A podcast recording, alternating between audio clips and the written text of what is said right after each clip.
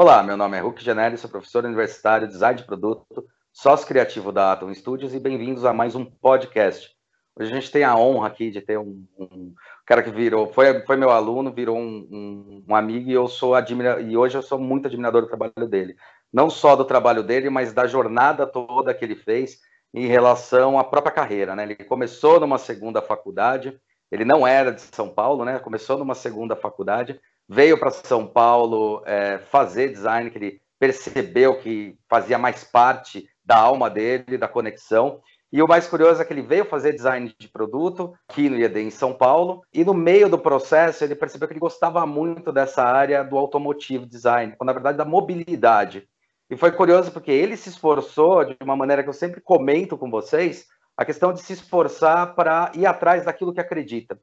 É, era um cara que não tinha essa, essa empatia de muitos anos com o automotive design, ele tinha a paixão e o cara se dedicou muito, pegou um ano, resolveu se dedicar para caramba e acabou sendo eleito para trabalhar é, na Volkswagen. E hoje a gente está conversando com ele. Obrigado, Reisner, está conversando com ele. Ele está na Alemanha trabalhando lá na Audi. É isso, né, Reisner? É, isso é. é, você meio que resumiu tudo aí muito bem. É, é, agradeço o convite. É uma honra para mim, na verdade, estar tá participando e divulgando o design no seu canal e no podcast. Meu nome é Raisne Figueira, eu sou car designer, vim do Espírito Santo, nasci no Espírito Santo, minha família toda é de lá. Comecei a estudar design na faculdade, CL. O design de produto no Espírito Santo não tem a mesma força como em São Paulo, então para mim foi essencial ter feito essa mudança na nossa vida, na minha vida e da minha esposa, né? Foi uma decisão acertada. Mas na época foi bem complicado, assim, difícil. Como é que foi entrar nessa área do automotive design ou do transportation, né? Na faculdade, a gente tem um pouco daquela noção que os caras de automotive são os caras que desenham, né? Porque desenho é uma ferramenta fundamental nessa área. São muitas formas complexas. Se você consegue desenhar, você consegue passar o que você está pensando muito facilmente. Não é só isso. Você falou uma coisa muito, muito legal que quando eu ainda estava no Espírito Santo, eu fiz um curso de uma semana em São Paulo, foi de automotive design, para eu saber se era realmente isso que eu queria. E não era óbvio ainda para mim apesar de eu, desde os quatro anos, eu desenhar carro.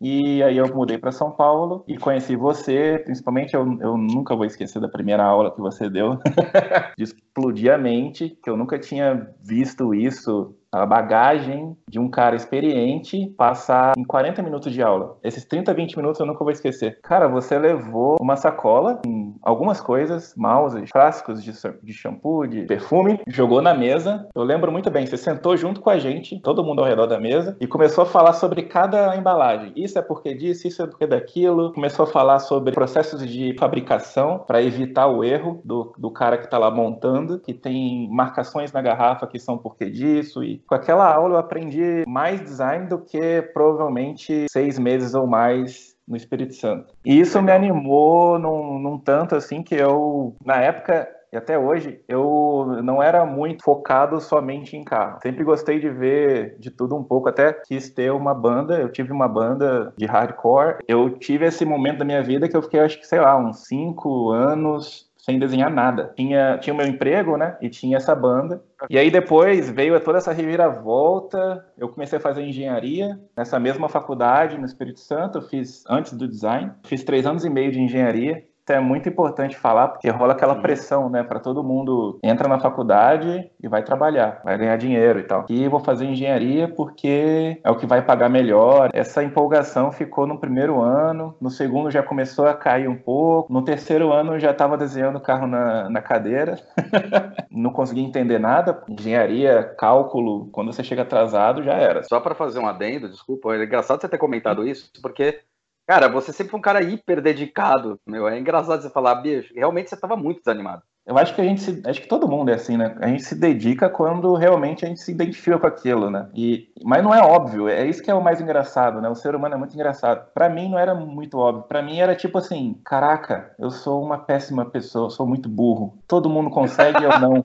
E isso afetava tudo. E eu tinha um amigo, um dos meus melhores amigos. Eu tava com a banda uhum. com ele e ele fazia design nessa escola. E ele falava comigo, cara, você desenha, cara, mó bem, vai fazer design e tal. Aí eu, aí eu aquele pensamento pequeno, né? Que, ah, não, é, design não paga bem, engenharia paga melhor e tal. Eu fui uma dessas pessoas. Eu não me orgulho disso, mas eu pensava assim. A minha esposa, a família dela mora nos Estados Unidos. E assim, teve a oportunidade da gente viajar para lá para passear. O dinheiro que a gente não tem, vamos comprar essa passagem que é ou agora ou nunca, né? E cara, eu não sei descrever até hoje a sensação que me deu quando saí do Brasil, sabe? Não, não, é nem porque é Estados Unidos, mas principalmente sair da, da, minha bolha, vamos dizer assim. Principalmente, eu lembro o exato momento onde minha chavinha virou. Minha esposa falou: amor, olha só, aqui é a, é a faculdade de design de artes de Massachusetts. Eu tenho uma fotografia daquele momento, a escadaria da, do college e algumas pessoas correndo assim, andando e indo para entrando na faculdade, saindo com as coisas na mão, com é, uns canudos grandes, aqueles de projeto e me deu uma mensagem de caramba, enquanto eu tô lá infeliz fazendo engenharia, o mundo tá rodando parou de ter significado para mim fazer um curso só por, sabe? Só que isso não foi instantâneo, foi uma coisa assim que eu captei aquela mensagem e fiquei comigo, sabe, remoendo. Foi quando eu voltei pro Brasil, evitando falar com meus pais que eu ia mudar pro design. Tipo assim, aquilo, aquele medo inteiro que eu vinha adiando, sofreu uma repressão ou sei lá, deles ficarem tristes. Acabou no momento que eles me responderam: "Você não fez antes?". Se for uma dica aí, sempre conversa, cara, porque conversa resolve tudo. Aí eu aproveitei que era na mesma faculdade eu só transferi o meu curso, continuei trabalhando onde eu estava trabalhando. E nesse momento eu morava, a gente morava junto, eu e minha esposa. De repente ela também não estava muito feliz onde ela estava trabalhando. Eu falei, a gente, eu vou para São Paulo sozinho, porque eu estando sozinho lá o custo é menor. E ela vai para os Estados Unidos ficar com a família dela. Eu tive uh, o apoio, muito apoio dos meus pais, assim, nesse caso, falando de custo, né? Eu abri mão realmente de tudo, assim. No começo pode parecer meio hard, mas é uma coisa que você realmente quer fazer e tem paixão, vale a pena. Eu fiquei esses quase quatro anos morando no mesmo lugar, que era um, um apartamento gigante de uma mulher, que ela pegou esse apartamento e dividiu em vários quartinhos. E o meu quartinho tinha a cama, uma porta e uma janela, e uma escrivaninha. Mesinha, assim, bem pequenininha, que dava para trabalhar. Tem 1,96m. Para fechar a porta, eu tinha que entrar no quarto, deitar na cama e fechar a porta com o pé.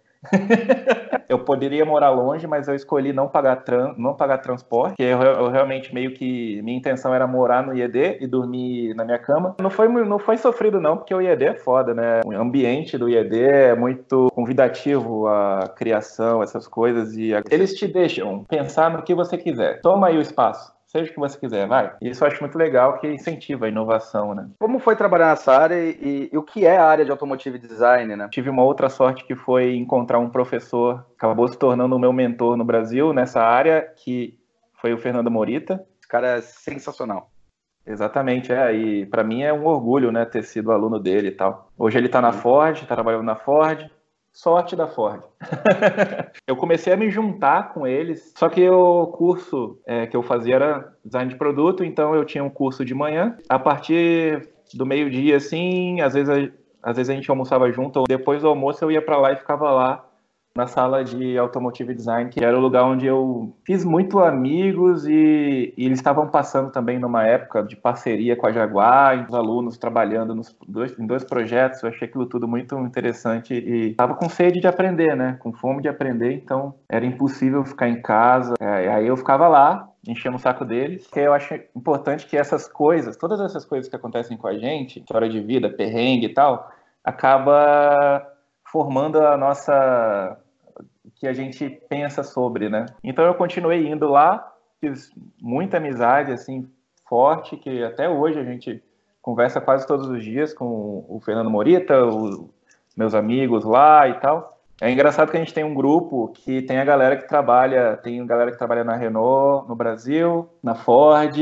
na Volkswagen, eu trabalhando aqui, Aí tem uns amigos que trabalham na, na China, o, o Kleber e o Tarcísio. Você conheceu eles? E a gente, agora, na época do coronavírus, a gente está meio que sempre se perguntando: e aí, como é que tá aí na China? E aí, como é que tá aí na Alemanha? E aí, como é que tá aí no Brasil? Tal, na... Porque na Bahia, em São Paulo. É muito engraçado, assim. Que até então eu só visitava eles, a sala, e ficava lá conversando e tal, mas eu não sei se você lembra do meu, do meu primeiro projeto de TCC, que foi uma empresa de... Criar uma empresa com o seu nome para fazer produto de design. E eu tava muito nessa vibe e tal. E, enfim, aí, aí rolou o concurso da Renault. E um amigo meu, que na época ele, ele me chamou para participar, que ele já era veterano lá da, do Transportation. Aí falou, cara, Reisner, esse projeto dá para fazer em dupla. Quer participar junto comigo? Eu lembro que na época eu não sabia, eu não tinha muito a técnica de renderizar em Photoshop, de ilustrar em Photoshop. Pensei bem, né? Em dupla, pô, o cara tem essa técnica, essa pegada, não, dá para participar, dá para dá para funcionar isso. Faltava dois meses para entregar as coisas. A gente deixou quieto, né? A gente conversava às vezes, mas é, tinha outros projetos em paralelo, né, acontecendo, todos os projetos da escola e tal. Tipo, faltando um mês e duas semanas, mais ou menos, o, o concurso da Volkswagen estava rolando e ele estava inscrito lá. E ele passou para a última fase. Aí ele falou, cara, não vou poder participar da Renault não, porque eu tenho essa última fase, tem que focar na, na Volkswagen. Era o processo de trainee da Volkswagen, né? Era, era o, de, o talento Volkswagen, né? Não dava para ele, eu entendi que ele queria focar na Volkswagen, beleza, foco é, é, legal e tem que fazer isso mesmo. Mas por outro lado, eu tava assim, fudeu. Agora não tem mais como, eu tenho que aprender a ilustrar e vai ter que ser em algumas semanas. Cara, eu lembro até hoje, assim, que foi uma correria e uma coisa, assim, que eu tinha que apresentar um projeto e tinha que ser ilustrado. Por isso que eu falo, cara, a gente, quando tem amigos, a gente tem tudo, assim. O Tarcísio Nogueira, que eu, pô, sou grato para ele até hoje, e sempre vou lembrar disso o mesmo Tarcísio que a gente estava falando, que ele está na China agora. E eu falei, cara, você está aí no projeto da Jaguar, eu vou ficar com você. O IED não abria final de semana. E a gente ficava órfão. E a gente tinha que, todo final de semana, procurar um café ou alguma biblioteca para trabalhar. Aí, cara, vamos colar junto. Várias vezes a gente ficou em café. A gente chegava de manhã, pegava um cafezinho, aqueles que o copo não é transparente, né? Copo de papel, que não dava para saber se, se tinha café ou não. Para justificar que a gente está usando a mesa e, e o Wi-Fi e tudo. a gente ficava até fechar, que era 10 horas. Não era só em um lugar. A gente já ficou na biblioteca do Carandiru. Foi nesse, nesses dias assim que eu, me, que eu colei com ele que ele ficou me passando as técnicas e as dicas e até pegava as minhas algumas ilustrações e dava um, um pimp, né? Ah, o que, você fez de errado aqui, ó? Aqui, aqui é luz e sombra, aqui tá errado, isso aqui. Aí ele melhorava assim, 100%. Me ajudou pra caramba, assim. Consegui fazer um projeto decente, né? Vamos dizer assim, e enviei pra Renault. Por surpresa, eu, eu consegui ir para a última fase. E a última fase era a apresentação na Renault, lá em Curitiba. Teve, eu acho que, dois meses para fazer e ir lá apresentar. Além dos trabalhos da, da faculdade, trabalhei que nem um louco para poder apresentar alguma coisa. Ah, não, agora que eu já estou na final, vamos tentar, né? Foi a surpresa. Eu, eu ganhei em segundo lugar. Em quatro meses, minha vida mudou, meu foco mudou totalmente. E agora eu tô, tipo, aqui na Renault e os caras estão me premiando. Foi engraçado também, a minha grana tava acabando em São Paulo. Até então eu tava sobrevivendo com o fundo de garantia que eu tinha recebido quando eu fui embora. E o primeiro lugar, o prêmio era uma viagem pra, pra França. E o segundo lugar, o prêmio era, era em dinheiro, 5 mil reais. Quer dizer, perfeito, né, cara? Aí eu falei, caraca, era isso. foi muito bom para mim, porque, putz, deu mais respiro ali, né? Mais alguns meses de, de respiro. Começou 2016, eu continuei estudando e, uh, e apresentei o meu TCC lá, né, dos três produtos lá, que era Product Design, agência, tal. Muito ruim, eu sei disso. foi horrível, não estava preparado. Ah, você não estava alinhado, cara. Tipo, é óbvio que, cara, não faça isso, vai no automotive, mas não, não, produto, vamos lá. Mas, não, enfim, mas aí também a gente pode fazer a meia-culpa nesse sentido, que a gente está numa transformação também na universidade, que é entender que design é qualquer área, cara, é, é projeto, é. de entender que serviço fazia parte, gráfico faz parte, então automotive também devia fazer parte. E de certa forma você teve que, é, é, graças ao, ao, que o, o trabalho incrível que o Morita fazia em ser totalmente independente daquele estúdio que ele fazia dentro do IED, o IED abriu as portas, mas ele fazia totalmente independente, é. É, ajudou a fomentar pessoas que nem você. Ah, não, tem que fazer produto. Não, tinha que fazer design, que é o que você fez. E, e você sim, estava correndo atrás de alguma coisa que você tinha achado, você tinha se alinhado e, e, e devia ir atrás disso, né? É, talvez tenha sido também uma questão de inputs que a gente tenha dado, mas é, porque daí, como você fala, o trabalho estava ruim, eu quero dizer, galera, o trabalho não estava péssimo. Tipo, o trabalho ruim dele era um trabalho de ano para cima, tá?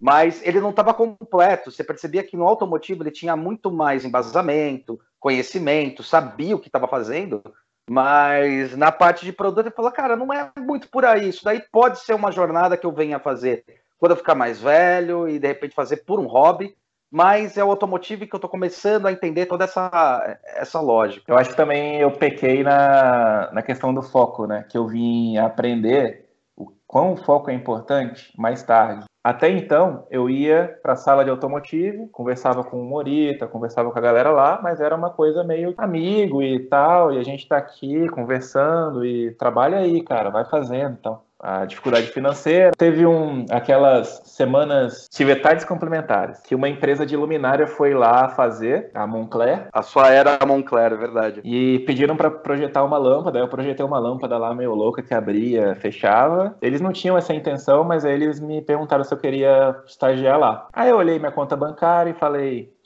Claro, com certeza.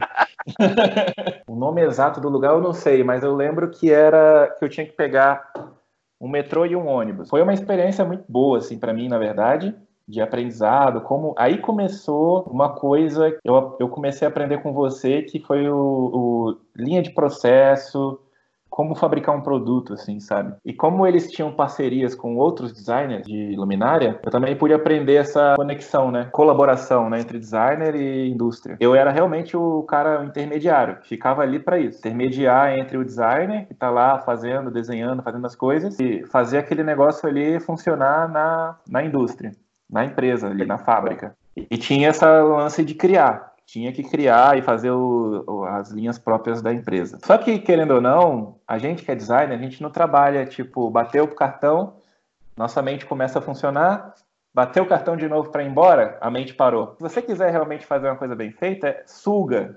Tipo, você fica ali 24 horas pensando nisso. É, tava trabalhando lá, tinha o meu TCC na faculdade, tinha à noite, tinha o lance do automotive que eu continuava indo lá. Três turnos. Enfim, aí começou o Talento Volkswagen em junho, se eu não me engano. Eu já tinha visto que, né, no concurso da Renault, agora não tem desculpa, né, vamos dizer assim. Agora não tem desculpa para não fazer. E eu me inscrevi e a gente tinha um mês e uma semana, sei lá, alguma coisa assim, para fazer assim um, um, o trabalho. Até então eu tava assim, ah, vou dar conta. Assim, quando a gente começa o ego, cara, o ego é uma coisa que destrói tudo. Na nossa área tem muito ego, né? Tem muito, é tipo, ah, eu tava com isso, tinha ganhado um concurso, tinha ganhado o estágio, tem problema, vou resolver. Eu lembro que quando eu, quando eu me inscrevi, é, fiz, fiz um, um, trabalho lá, fiz mais ou menos, desenhei algumas páginas, mais ou menos a linha que eu ia levar no, no concurso, e levei pra Morita. Morita falou, traz aqui que eu vou te... Que até então ele não era meu mentor. Vem aqui que eu vou, que eu posso te dar um feedback. Fui lá, mostrei para ele, todo confiante, né? Aí o cara falou, só tava nós dois na sala. Eu lembro que foi uma conversa séria e ele mandou a real para mim. Aqui no IED, principalmente falando de desenho só, todo mundo vai, vai elogiar o seu desenho. Primeiro que é uma coisa que é mais fácil elogiar do que criticar, né? Como não é todo mundo que desenha, às vezes quando você vê um cara desenhando, você não sabe, você não sabe se aquilo é bom ou ruim mas sabe que o desenho tá bonito, porque a gente esquece que design não é desenhar, é você mostrar através do desenho, desenho é uma ferramenta, você mostrar o que você está pensando. E cara, ele ele mandou a real. Esses sketches que você fez aqui, nenhum, eu desistiria. Se eu fosse fazer o concurso hoje, eu não faria não. Com tudo que eu sei, com tudo que eu sei que os caras gostam e querem. E aí ele começou a ir fundo, cara. Eu, não, eu nem esperava essa conversa. Tipo, eu nem esperava que ia ser alguma coisa desse nível. Foi quando eu já tinha apresentado o meu TCC. Foi muito ruim. Então eu já tava assim... Desanimado. Tipo assim, o automotive era a única coisa que me fazia... Tô ali, tô, tenho ainda uma, uma carta na manga ali. E foi nesse momento que ele cortou todas as minhas asinhas.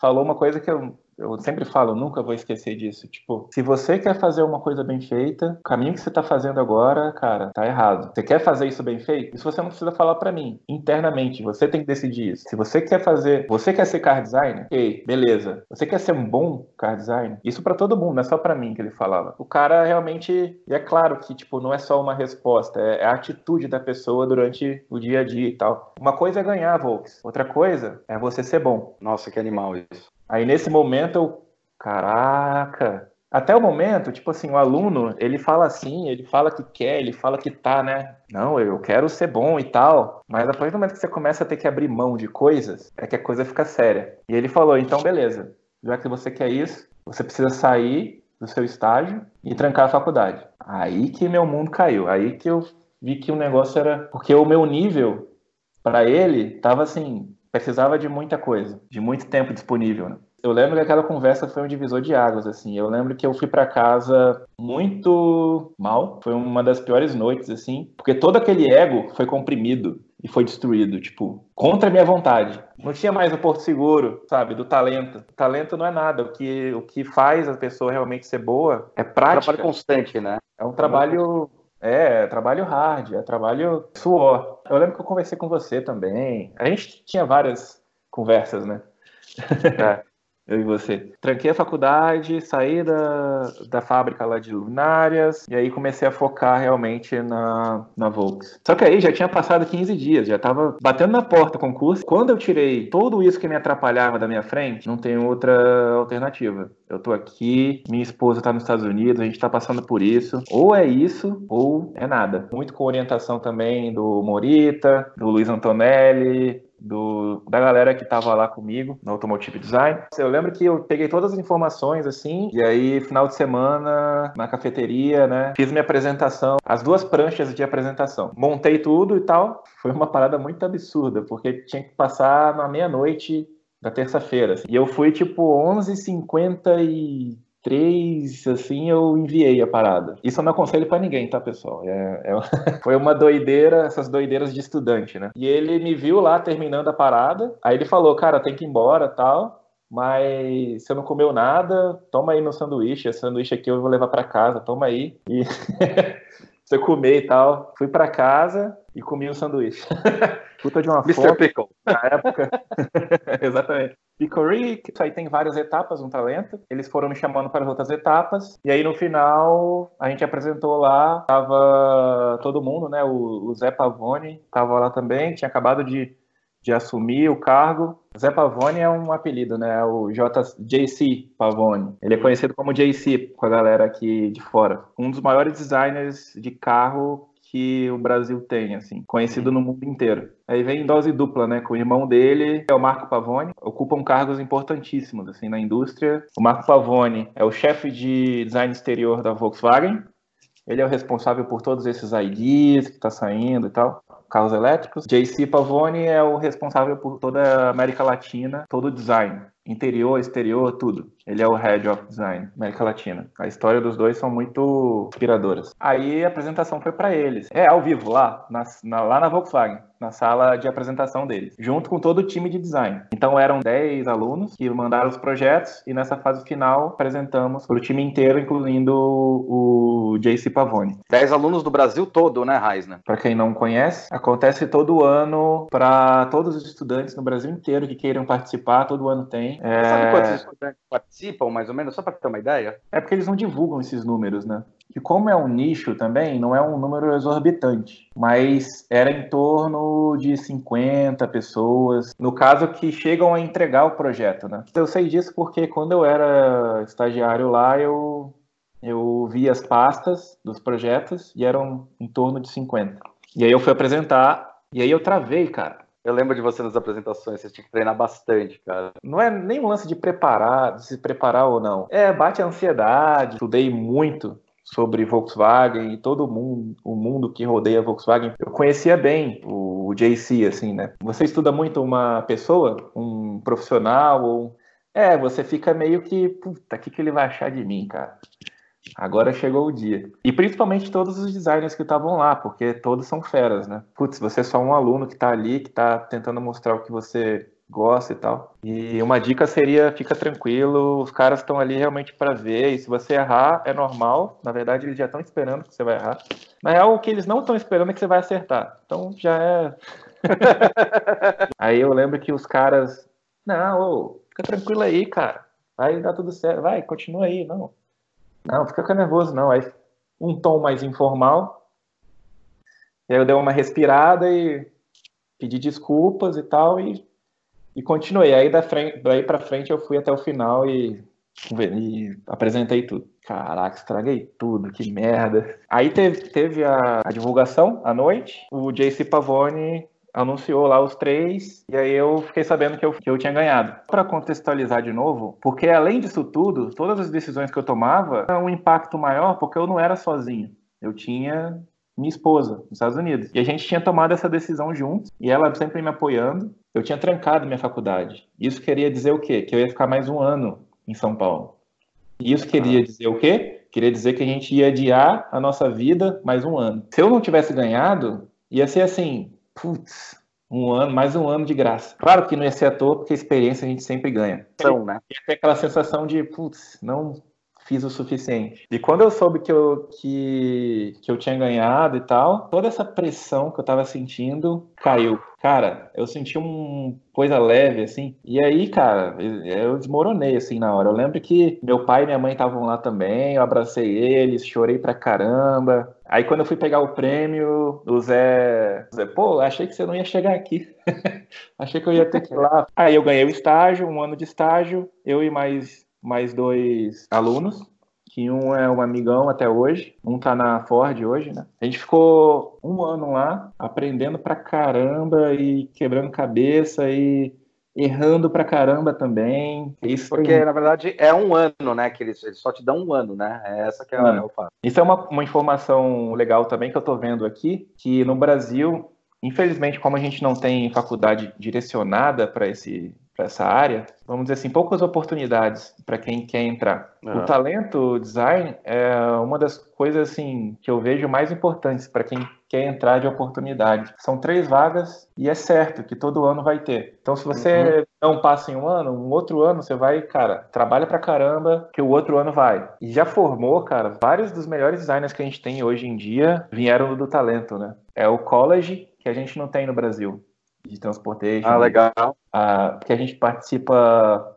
de reuniões importantes, coisas, o dia a dia mesmo da montadora. E nesse quesito, a gente está, com tudo isso que está no Brasil, a gente, quem quer ser automotive design no Brasil já, já, já larga atrás dos outros. Porque no mundo inteiro, Estados Unidos, caras têm faculdade, várias, e tem vários estúdios para trabalhar. E o estágio funciona assim: são seis meses, você pode fazer quantos você quiser. Então, hoje, a gente tem estagiário lá no estúdio, caras vêm da Art Center, lá da Califórnia, ou Fosheim, que é aqui também, na, na Alemanha, tem um curso que é focado nisso. Eles vêm, ficam seis meses, fazem um projeto deles aqui dentro, vão embora, e tem muitos estagiários que já trabalharam na BMW, na Mercedes, na Porsche, agora está aqui na, na, Audi. Então já sai assim, com um currículo lotado de experiência. E aí você no Brasil vai competir com um cara desse, não é impossível. Tanto que. Você tá aí para provar. Não só eu, né? Morita, né? Na época dele, pô. Morita mesmo, pô. Morita, quando fez o estágio, o Varcos e o Peter Shiraya, que são referências gigantescas de design, assim, de car design. Os caras foram no Brasil, ele me contando isso, né? na, na Volkswagen do Brasil, na reunião lá com o Veiga, e aí viram um projeto do, dos três, que eram três também na, naquela época. O Morita, o Gabriel e o Arnaldo. E, ah, gostei, contratar, vamos contratar eles. Aí os três foram para Alemanha. Tem muita coisa que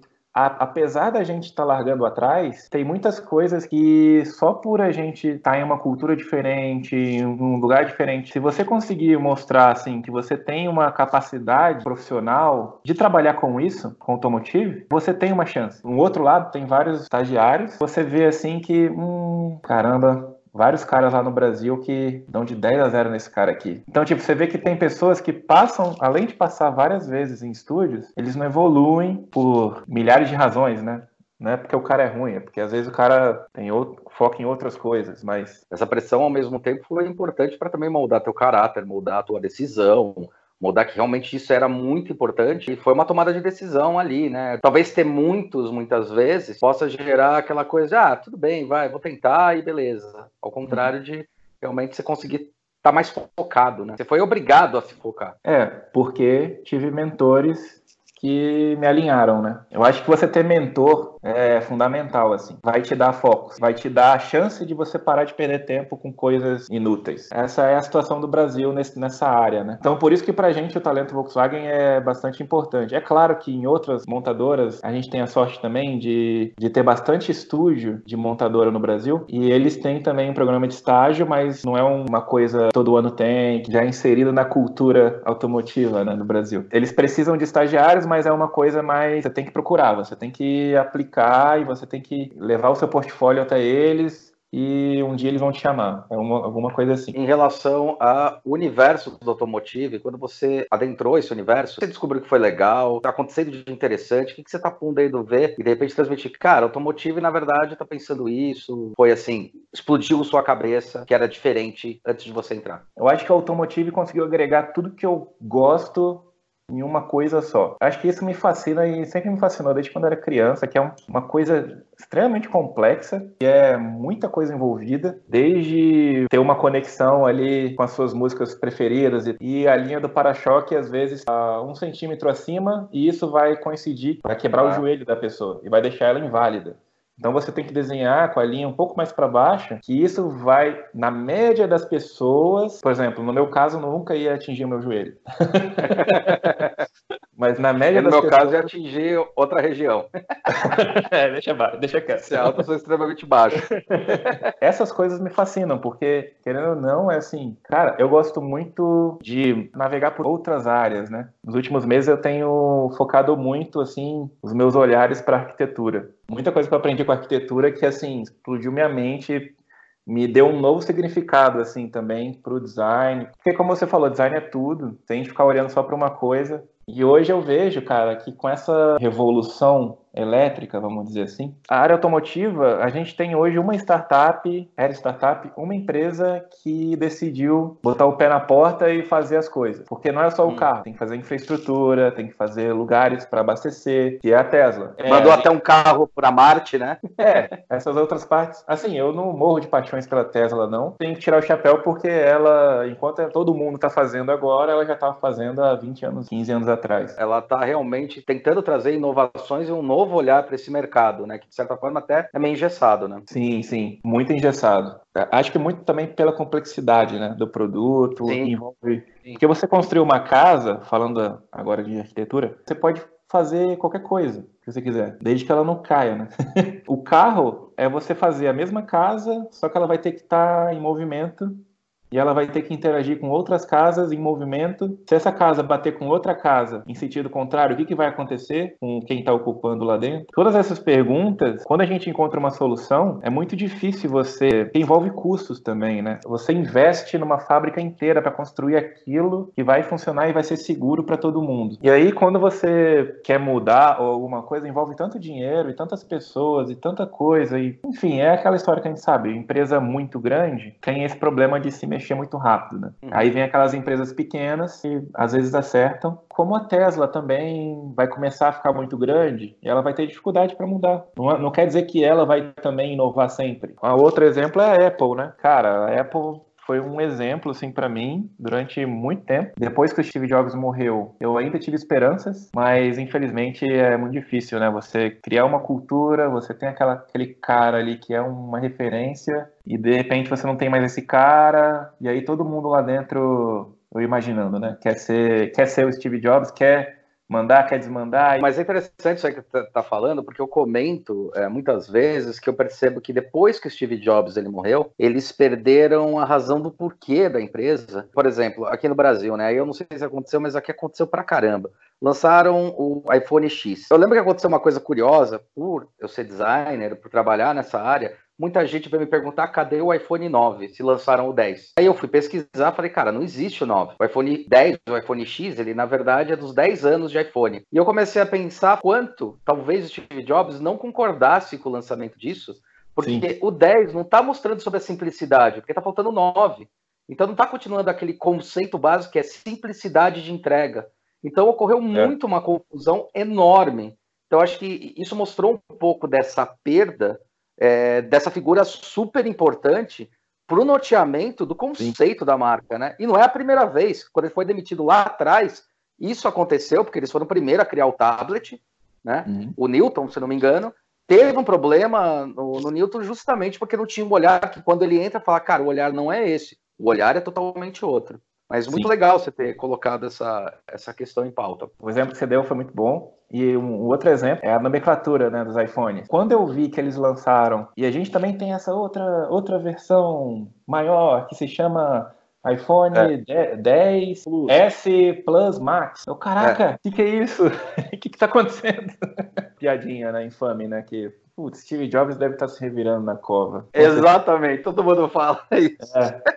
Putz, cara. E virou piada, né? Ah, eu tenho o meu sketchbook aqui que é S Max Plus Ultra. Estratégia errada. Mas enfim. Você tava falando sobre a casa, seu olhar. Até interessante, só para pautar aqui a todo mundo, o, o Heisen, o, o, trabalho de TCC dele, né, foi uma coisa muito curiosa. Ele entendeu essa questão já da conexão da casa com objeto, com a cidade inteligente, a conectividade entre as cidades e as pessoas, e ele propôs na época um trabalho que foi muito louco, que era uma domótica, uma casa. Você tem essas casas em vários lugares do mundo, igual você tem um Airbnb, e a pessoa na hora que entrasse nessa casa se transformava com seus gostos pessoais.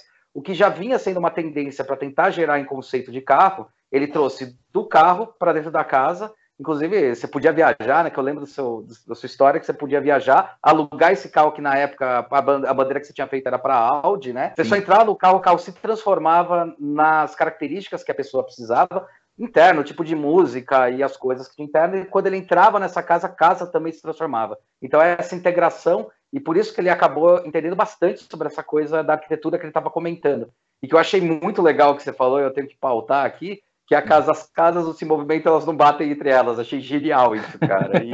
tem esse, tem esse pequeno, pequena diferença.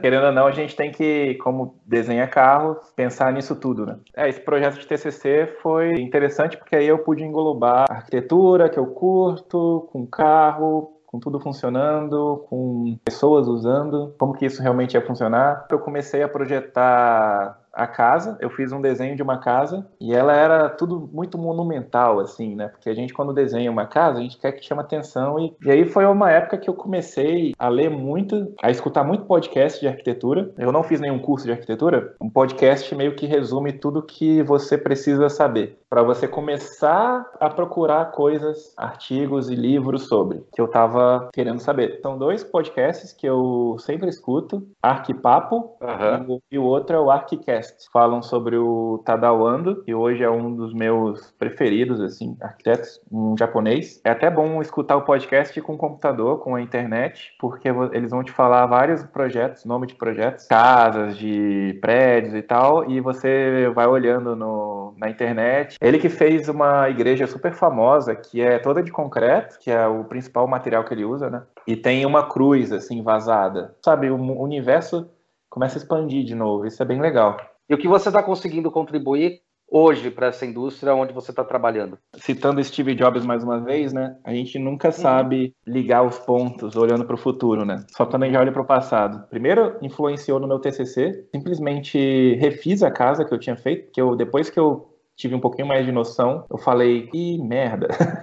Isso te ajudou a chegar na Alemanha, né, esse TCC? Porque como é que foi essa história de você sair da Volkswagen e ir para a Alemanha? Cara, isso foi muito engraçado. Dois nomes importantíssimos que eu não posso deixar de citar, que um é o Morita, que eu já falei, o outro é o Maurício dos Santos. Ele é meu coordenador aqui na Audi. E quando eu ganhei o estágio na Volks, eu ia começar o estágio no começo de 2017. E no final de 2016, eu peguei o meu projeto e postei no Behance. Uma semana depois, eu recebi uma mensagem no Behance, o lugar da foto, tem foto nenhuma, e tava só o nome Maurício Monteiro dos Santos. E aí veio a mensagem, eu, tô, eu gostei muito do seu trabalho e tal, aceitaria ter uma oportunidade aqui na Audi na Alemanha? Aí eu falei, isso é fake. Aí eu falei com o Morita, Morita, você conhece algum Maurício Monteiro do Santos? Aí ele, sim, a gente trabalhou junto lá na Volks na Alemanha. E onde ele tá hoje? Ah, ele tá na Audi. Esse cara é muito respeitado lá, ele é sério, ele é o quê? Maurício? Putz, Maurício é respeitado pra caramba lá, cara. Aí ele viu a mensagem, putz, ficou super feliz. Beleza, aceito, tal, com certeza, e tamo junto. E daí foi uma novela, sem fim, assim a outra parte né, da, da, da, minha história né, nessa área. Não tinha vagas ainda, e aí surgiu essa lance do Dieselgate da Volkswagen. Alguma coisa que fazia parte da Audi também, alguma coisa assim, eu não sei o que, que é. E aí congelou todas as contratações. Aí eu falei, cara, eu vou estagiar. Aí eu lembro que ele falou, não fala nada para eles lá, vamos deixar isso entre a gente. Não, beleza. Também poderia não dar certo, né? E a minha intenção era, como na, aqui não estava certo, minha intenção era eu quero ser contratado aqui, porque senão, aí eu vou ter que partir para o plano B, ir para os Estados Unidos, trabalhar no McDonald's, né? Sei lá. que até então a minha esposa também estava nos Estados Unidos e ela não. Eu comecei a fazer estágio no Brasil, ela continuou nos Estados Unidos. E aí eu finalizei o estágio. Ficou fazendo estágio, só por curiosidade. A gente ficou participando muito de projetos do dia a dia, uhum. projetos do estúdio mesmo. A gente tinha reunião com o Klaus Bischoff, Head of Design da Volvo. Hoje ele é Head of Design do grupo inteiro. Ele manda aqui na Audi, Bugatti, Porsche, Lamborghini. A gente tinha o nosso projeto de estágio, que a gente ia apresentar. Eu lembro que era na apresentação do Polo, que o Polo ia ser lançado naquela época, em 2017. E eles iam ter um tempo lá para os estagiários apresentarem os projeto. Fez, cada um fez o seu projeto e apresentou lá. Foi um ano de apanhar bastante e aprender bastante com quem sabe. Teve a oportunidade de trabalhar lado a lado com os designers profissionais lá. Toda essa experiência de participar de reuniões com os caras aqui fora, fazer proposta para os carros, né? Participar das concorrências. Isso foi, assim, importantíssimo para aprendizado, assim, nossa. Quando você fala concorrências, concorrências internas, né, que acontecem, né? É concorrência sadia. Eles vão escolher um, né? Elegendo no mundo todo várias equipes de design, né? É, dependendo do projeto, sim. É, só para entender que existe essa questão da concorrência externa, que quando você entra, tem essa questão do interno, que você tem que continuar se mostrando e trabalhando para que você tenha uma evolução e realmente as pessoas continuem olhando para você, né? Porque você já passou por uma fase e aí, depois que você entra no estágio, você tem um outro momento de realmente continuar mostrando seu valor, continuar mostrando o seu trabalho. Você não para nunca, não é né, simplesmente entrei e tá tudo bem. Não, entrei e continua, porque tem muita coisa para se mostrar, tem muita gente aí, muito mais power no mercado, né? Tem uns tubarões enormes, né? É. Você entra e, cara, ninguém quer saber se você tem experiência ou não. Você vai competir de mesmo nível com os caras que saíram da Califórnia, daram, sabe, nas melhores universidades do mundo. É onde a gente apanha pra caramba e fala: beleza, ok, vou me recolher a minha insignificância, mas vou voltar um dia. E esse dia eu vou ganhar. não pode esperar que você vai simplesmente chegar e já emplacar várias coisas. E, e no nosso ano teve uma coisa incrível que aconteceu que um dos estagiários, o Cláudio, o, o desenho dele escolhido pelo Klaus Bischoff, o chefe de design. Todo mundo ficou assim, caramba! Eu e o, e o Guina, que os outros dois estagiários, né? A gente ficou assim, caraca, bicho. Aí ele falou que ele tinha trabalhado até então na GM como modelador de clay e como modelador de 3D, de ilhas. Queria saber trabalhar de design, que para ele foi premiado, assim, ele conseguiu emplacar um tema. E, e, nisso a gente, eu e o Maurício estavam conversando só em paralelo, né? Mas nada certo. E o meu chefe aqui, chefe dele também, ele mostrou meu portfólio para ele, o meu chefe deu sinal verde. Foi uma coisa muito engraçada, que até então, ele até fala para mim hoje, cara, eu olhei lá o projeto, eu falei, pô, interessante, deixa eu abrir. Nossa, projeto legal, tal. Ele se interessou. Quem é esse cara? Reisner, Reisner, Figueira. Que merda de, de combinação de nome é esse? Aí ele viu lá Brasil, São Paulo, Brasil. Falou, caramba, é brasileiro. Putz, ele me, me contactou. Aí ele ficou animado e tal. E teve o review de portfólios. Eu lembro que eu não tinha portfólio montado. Eu só mandei o que eu tinha. Era o projeto que eu tinha no Behance. Que eu ia entrar na Volkswagen, ia conseguir bagagem, ia... Minha, minha ideia era finalizar o meu projeto e aí sim montar um portfólio e, e aplicar para todas as empresas. Meu projeto, ele levou três páginas na reunião de review. Ele falando para mim, né? Aí o chefe dele olhando tudo. Ah, mas ele só tem essas três folhas? Aí o cara olhou, aí ele falou que a reunião parou e eles ficaram discutindo sobre o meu portfólio, sobre esse projeto. Aí o chefe dele falou uma coisa para ele: pô, os caras trazem portfólio com 50 folhas, aí vem esse cara com três folhas, um projeto melhor que todos esses aqui. Assim, não é porque eu sou o melhor, eu... realmente não é isso. O importante de eu falar isso é que a gente quebra a barreira do lá fora é melhor. Lá fora, todos são melhores. Os portfólios que estavam nessa mesa são de pessoas da Art Center, do Fosheim, de faculdades gigantescas. Assim. Eu vim lá do Espírito Santo, tipo, é possível para todo mundo. O chefe dele pediu na época uma contraprova, né? Eles costumam fazer isso, né? Se eles gostam realmente de você, estão interessados, geralmente eles te pedem um mini projeto ou algo para você entregar para eles, julgarem o que eles acham necessário. Aí eu lembro que tinha saído o concept da Q8, o carro que eles lançaram ano passado. Eu lembro que ele falou para eu fazer a minha visão como seria o interior da Q8. Uma coisa também para as pessoas que é importante, quantidade não é mais importante que qualidade. Milhares de sketch eu, putz, esse cara trabalha pra caramba e faz muita coisa e quando você vai ver, você não consegue usar nenhum. Se você foca em pouca coisa, mas faz bem feito, tem mais chances, né, de daquilo ir mais longe e atingir mais pessoas e você ser mais visto. Eu foquei em três boards, em três pranchas para mostrar a minha ideia do conceito. Só que estava ainda na paralisação, então meio que o projeto foi ficou só stand-by na gaveta. Veio o final do ano, finalizei a ajuda Volks, saí. Eu tinha ainda um semestre para terminar na faculdade para me formar. Isso já em 2018. E além disso, eu tinha que saber o que eu ia fazer da minha vida, né, depois. Porque a mamata acabou, né? E aí eu decidi, Fernanda também, que ela estava em Boston nesse momento. O que você acha de Califórnia? A gente não tem grana, a gente não tem parente lá. Lá eu sei que vai ter mais oportunidade para mim. Não tem Nova York, na costa leste, não tem muita oportunidade nessa uhum. área. Em São, São tá. Francisco também tem. Mas o que tá, o grosso mesmo, a maioria dos estúdios estão em Los Angeles. Ou em Michigan, né? Que é Ford e, e Detroit, que é a GM. Em número de estúdios, Califórnia é maior. Eu já tinha marcado uma, uma entrevista com um cara da Nissan, lá em San Diego, que era o John Anthony Sass. Naquela época, ele tinha visitado o Brasil. Isso também eu acho importante falar, né, para quem é estudante, para quem está estudando no Brasil. Ele me conheceu no IED, na sala de transportation, e ele viu meu, meu projeto, meu trabalho, me deu o cartão dele. Eu falei que eu ia para lá e tal. Ele falou, me fala e a gente marca uma conversa. Tá bom. Foi lá, conhecer o cara, conhecer o estúdio na San Diego, muito incrível incrível o estúdio em San Diego. É, é tipo uma Disney, assim, cara. É, porque, caramba, cara, o céu em San Diego parece que é diferente, sabe?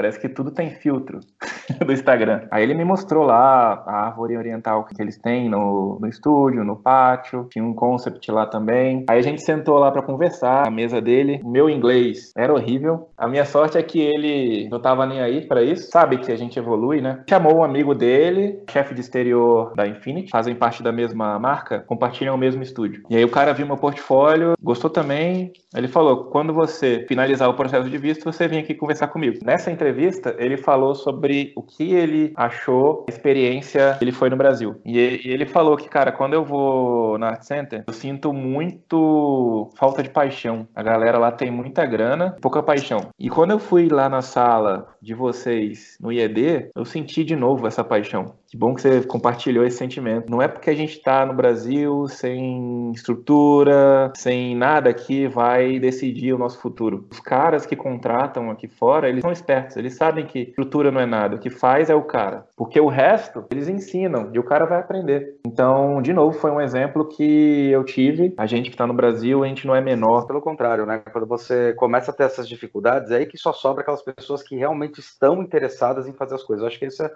uma coisa boa que acontece dentro dessa, dessas todas as adversidades, né? Quer dizer, só sobram pessoas que realmente estão muito afim, estão com, com garra, com vontade de fazer acontecer, né? É, é, totalmente. Eu descobri depois que o John, ele ia trabalhar na Nissan do Brasil, no estúdio lá. Tá se dando super bem lá. Faz tempo que a gente não tem contato, mas tem uns amigos lá também. Aí que tá, aí veio a novela do visto e trabalhar nos Estados Unidos versus não visto nos Estados Unidos e trabalhar na Alemanha. A contratação começou a voltar aqui, só uhum. que não tinha vaga para profissional, só tinha vaga para estágio. Eu falei pro Maurício, essa vaga de estágio veio quando eu estava no Brasil ainda. Surgiu a vaga, surgiu tudo, eu consegui a vaga, estágio. Eu já estava com, comigo em mente que eu ia ter que me formar depois, chamei todos os amigos para um churrasco, né? Porque depois eu não sei quando eu ia ver eles de novo. Aí uma semana depois, a gestora do RH, a Audi, me manda um e-mail falando que é, o IAD do Brasil não tinha um cadastro das universidades na Alemanha. Eles não podiam fechar minha vaga, porque tinha que cadastrar primeiro. E para cadastrar, levava três meses. Isso eu já estava na Califórnia. O, o meu chefe, né, hoje, ele começou a se movimentar, junto com o Maurício, claro, né? Maurício sempre ali dando a iniciativa, sempre lutando, né? Ele lutou. Tem que agradecer muito para ele que ele lutou pra caramba. Assim. Tive sorte que um cara saiu do estúdio, o Maurício falou: oh, saiu a vaga aqui, ó. Falou pro chefe dele: já vamos colocar o Ray. Ele fez uma outra entrevista comigo. Eu, eu peguei uma lista de coisas que ele poderia me perguntar e fiquei estudando isso, estudando, estudando, estudando. O fato de eu estar na Califórnia também ajudou, porque aí essa reunião tinha a mulher do RH. Ela podia bloquear a contratação se ela sentisse que eu não era capaz de me comunicar. E aí, quando ela falou que, não, seu inglês é muito bom e tal, toda aquela pressão, naturalmente, aí eu fiquei mais aliviado. Aí o restante da conversa saiu muito bem. A partir daí ficou essa coisa, eu recebi o meu diploma no Brasil, que também eu não, não tipo, tinha me informado, mas o diploma demora. O IED me ajudou pra caramba, assim, porque para você pedir urgência no diploma, você tem que pagar uma taxa que não é barata acho que é 3 mil e alguma coisa. Eles não me cobraram isso. Acho que demorou um, um mês mais ou menos. Quando o diploma veio, eu entreguei para eles, mandei pro RH. E aí, depois de um mês, o contrato veio. Aí, Fernanda tava trabalhando no emprego dela, né? Ficou trabalhando no emprego dela e a gente ficou vivendo com o salário que ela, que ela tava ganhando. Teve uma ideia de eu ir trabalhar com Postmates, que é tipo um serviço de entrega de delivery como o carro dela estava ocioso inter... no, quando ela estava trabalhando, eu peguei o carro. Uhum. Eu acho, acho que eu fiquei umas três semanas entregando delivery. O custo do delivery era, pra gente, assim, tipo, não tava fazendo muita diferença, porque tinha que pagar gasolina. Em paralelo, eu, eu tava. Eu falei até com ela que tipo, foi muito produtivo quando eu estive lá, porque eu fiquei projetando minhas outras coisas, que não eram carros. Ficava no carro com o sketchbook na mão e tentando projetar alguns produtos. Vão surtir frutos no futuro próximo. Peguei isso do Morita, de ter um caderninho onde você pode ter todas as suas coisas ali e você pode levar para qualquer lugar. Eu consigo preencher um sketchbook inteiro em seis meses. Nesses seis meses foram dois. A gente gostou muito da Califórnia, assim, mas eu não podia trabalhar em empresa formalmente, né? E a gente escolheu essa oportunidade na Audi uma empresa desse tamanho, é, matriz, no estúdio principal, seria um aprendizado incrível, assim, para mim, é uma oportunidade. E ela viu também a oportunidade da gente morar aqui, essa experiência aqui na Europa. E aí ela não veio junto comigo, eu vim primeiro, 2019. Ela, ela chegou tem duas semanas, mas eu sou muito grato a ela também por ter tido essa paciência incrível que, putz, não é fácil, né? E aí hoje eu tô trabalhando no time de é, Interior Architecture. É no interior do carro, exatamente. A gente desenha tudo que está ali no interior do carro. Vamos dizer, o estúdio, para quem não conhece, tem algumas fotos no Google. Estúdio de design Audi na Alemanha, T3. E o prédio inteiro é feito para todo mundo que trabalha, que você pode caminhar pelo estúdio. Por exemplo, eu estou no departamento de interiores, aí eu desço essa escada, já estou no exterior. Eu ando mais um pouquinho, estou no Color Trim. É tipo como se fosse a sensação que dá é como se fosse um estúdio só, sem muros. Você pode ir em qualquer lugar que você quiser facilmente. Uma coisa que eu senti aqui, você tem o seu trabalho, você é contratado para isso, trabalho do dia a dia. Mas eles também gostam quando o cara ele tem ah, uma iniciativa e começa, eu não preciso só desenhar o interior, entendeu? Quer dizer, ele gosta dessa dessa conexão entre as áreas para poder gerar novos potenciais de criação, né?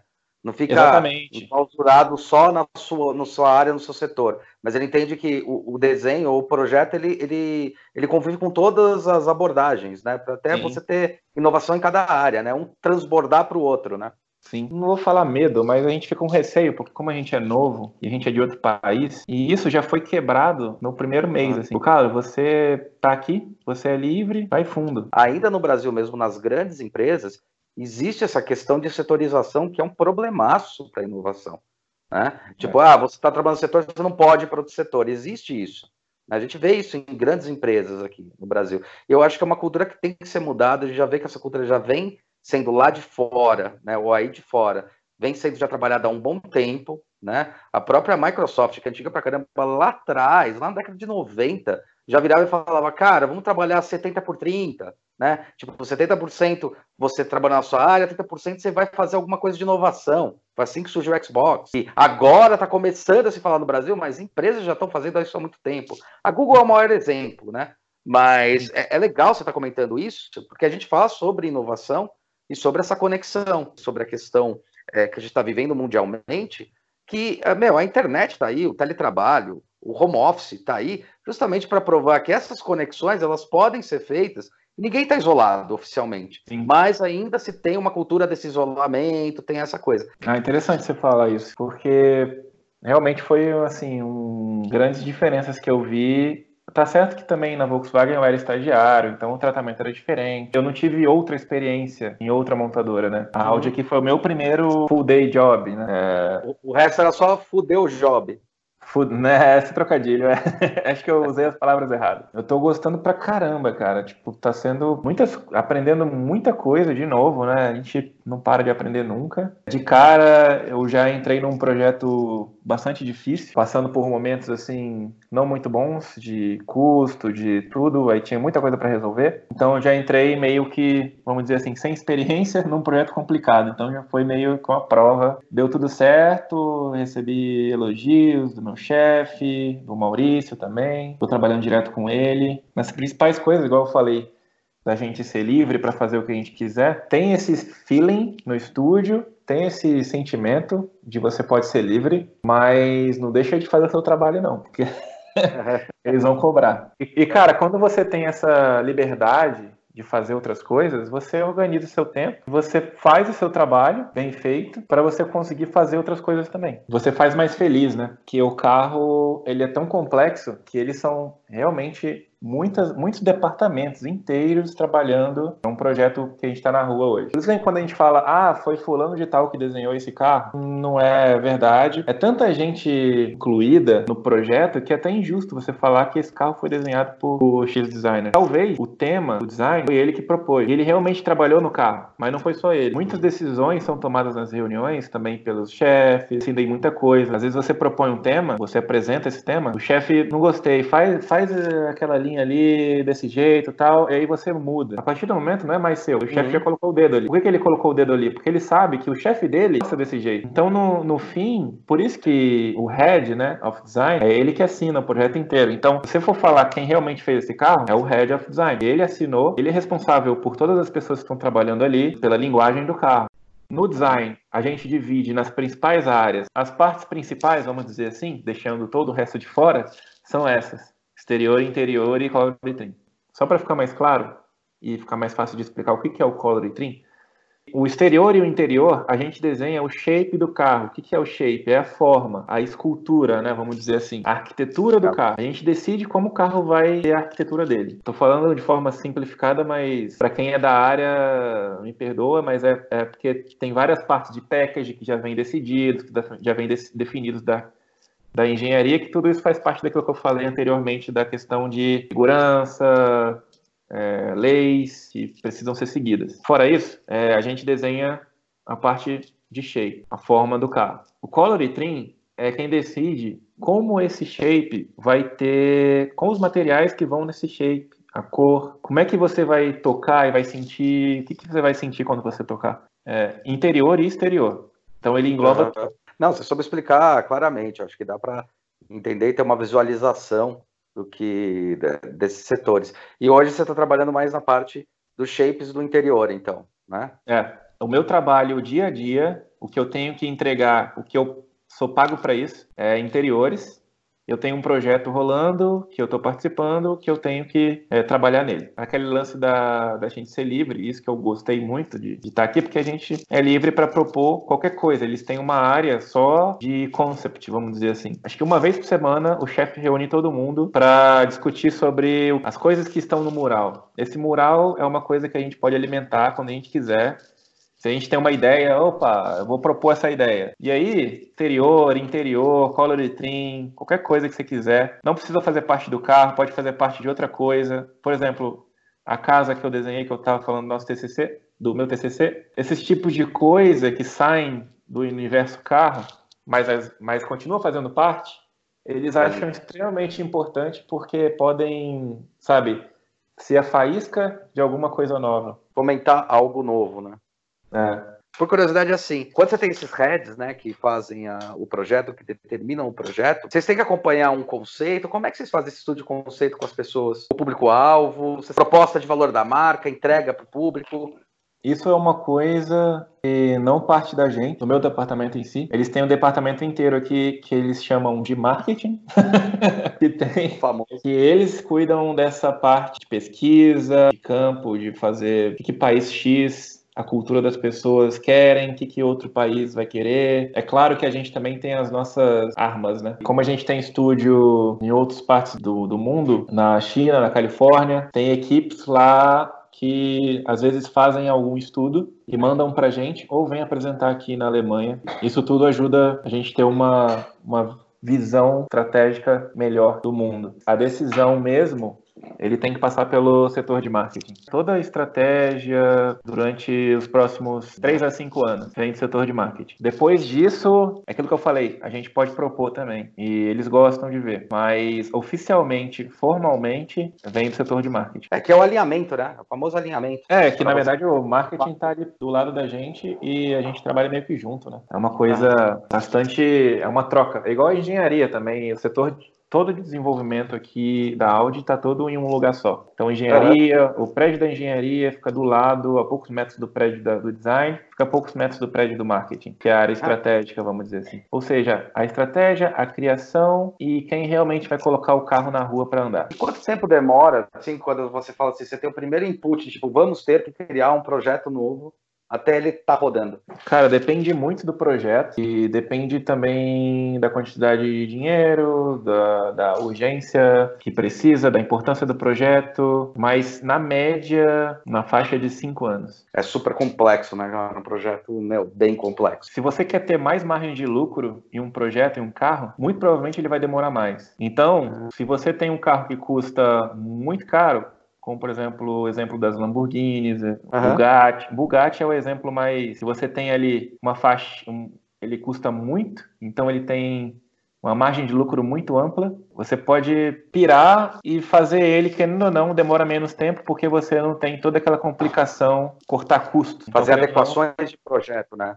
É, é claro que isso que eu tô falando tá muito, tipo, grosso, né? É claro que tem outras sim, complicações, sim, principalmente sim, em carro esportivo e tal. Mas, no geral, se você quer um carro que ele é vendido por um custo muito baixo e você tem que tirar lucro dele. Os carros então, de entrada, né? Os carros de entrada. Muito provavelmente ele vai demorar mais e vai. Mas também é muito perigoso falar desse jeito, porque parece que é uma regra para todo. E não é uma regra. É cada projeto, ah, como eu disse, cada projeto é, um... é uma coisa diferente. Na média, assim, cinco anos é um tempo médio que um carro costuma ficar pronto. É, mas assim, vou te dizer que foi um prazer. Tá? Sim, gente, eu tava com saudade dessas conversas, que como você lembra que a gente conversava, a gente fazia isso normalmente, no dia a dia mesmo. Então, para mim, Tomando cara, uma cerveja no posto, ou almoçando. Exatamente. É, isso era, para mim, é um prazer estar conversando com você. Mas, assim, é claro que tem mais coisas, a gente se deixar, a gente, eu fico falando aqui, porque conversar com você é sempre bom. É, como parte é, de professor, vai, a parte professor, profissional do professor, é um puto orgulho, cara, ver toda essa jornada e ver que você. Eu sei de onde você saiu, o que, que você partiu, o que, que você passou. Não estava te acompanhando a todo momento, mas todos os momentos que eu acompanhei, eu vi o quanto você se dedicou e eu tenho que te dar os parabéns. Quanto parte profissional, cara, você, você galgou, né? Parte profissional, assim, tem que ter orgulho, porque a gente precisa de mais profissionais igual você. E realmente você abraçou essa, essa causa te dando um, um, um, feedback de, porra, que legal, cara, que bom. É, você também teve muitas oportunidades que você soube abraçar no momento certo, teve que arriscar em vários momentos. Você vê que não foi só lá no começo, quer dizer, no final das contas, hoje olhando toda a sua história, a conversa com seus pais é a coisa mais besta que você teve, né? Porque Sim. teve várias coisas que teve, tiveram que passar e você teve que abrir mão ou tomar as decisões. Então, cara, parabéns por essa jornada, que continue assim, né? É, espero você ter o seu estúdio um dia e, começar a desenhar aí essas, essas loucuras da sua cabeça. É, acho muito legal da sua dentro da sua jornada você mostrar que realmente o design ele é plural, né? Que a gente está falando uma profissão, que é uma profissão que causa inovação, não porque a gente quer que cause inovação, mas é porque a gente olha sobre um outro é, prisma, a gente olha sobre um todo, sobre um outro prisma, realmente entendendo as pessoas, as habilidades dessas pessoas e, e, e, pensando novas possibilidades de como atender essas dores, respostas, né? É, eu agradeço muito você ter disponibilizado esse tempo e, é, galera, é, bom, essa foi a história é, do nosso querido Reisner, né? Que eu tenho que eu tenho que falar que a primeira vez que eu vi o nome dele eu falei Reisner Figueiredo. foi mesmo, cara. É, né? Eu viajo na maionese, todo mundo que conhece eu tô. Não, você não foi o único. É importante para vocês entenderem, ouvindo esse podcast e ouvindo o que o Heisen tem a dizer, né, que isso corrobora muito ao que a gente tenta mostrar, não só no âmbito da academia, que mostra quais são as formas, de maneira que você pode, que você pode estudar, mas principalmente o que, que a gente traz é, do trabalho em si, da atuação. Né? Então, é, a atuação ela é embolada, né? você tem que tomar várias decisões, fazer várias coisas para conseguir é, conseguir ir conquistando aos poucos a sua jornada. Bom, agradeço a vocês que ouviram, agradeço ao Reisner mais uma vez por essa disponibilidade. Obrigado a você, até cara. o próximo. Imagina, cara.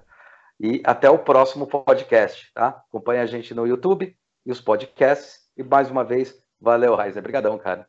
Parabéns, manda um beijo aí pra sua noiva, que ela é foda pra caralho, igual você. Saiba. Ela é. Tem uma frase aí que, que é engraçado, eu e o meu sócio, a gente fala muito, né? Que você é a soma, você é a soma ou é a característica das cinco melhores pessoas que andam com você. Né? Então saiba que é, é, é, recíproco, cara, pode ter certeza. Essa admiração que você tem por ela, dá para perceber esse carinho, admiração. É a admiração que eu tenho por você e pelo carinho que eu tenho por você, por tudo que você batalhou. Então, parabéns aos dois, cara. E eu por você. E boa sorte aí nessa jornada. Cara, tem que agradecer você por essa chance de conversar, né? Esse, essa conversa que a gente teve hoje é meio que que a gente tinha, né? É, é exatamente o que a gente eram, tinha. É, eram as partes mais legais de estudar lá no IAD.